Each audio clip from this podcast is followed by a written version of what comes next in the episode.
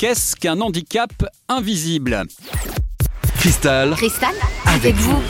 Comme son nom l'indique, l'handicap invisible n'est pas apparent, il ne saute pas aux yeux, mais il est bien là. On ne le voit pas, mais il n'est pas plus simple à vivre pour autant. On en parle peu, mais contrairement aux idées reçues, il est de loin le plus fréquent.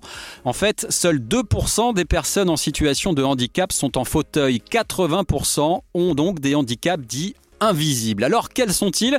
Eh bien, ils regroupent par exemple les handicaps psychiques et mentaux, des douleurs chroniques également, parfois difficiles à identifier par les autres. Ces handicaps invisibles peuvent être encore plus difficiles à vivre parce qu'au-delà du handicap bien réel, il peut y avoir l'impression, la sensation de ne pas être reconnu, de ne pas être cru, de ne pas être considéré, tout simplement.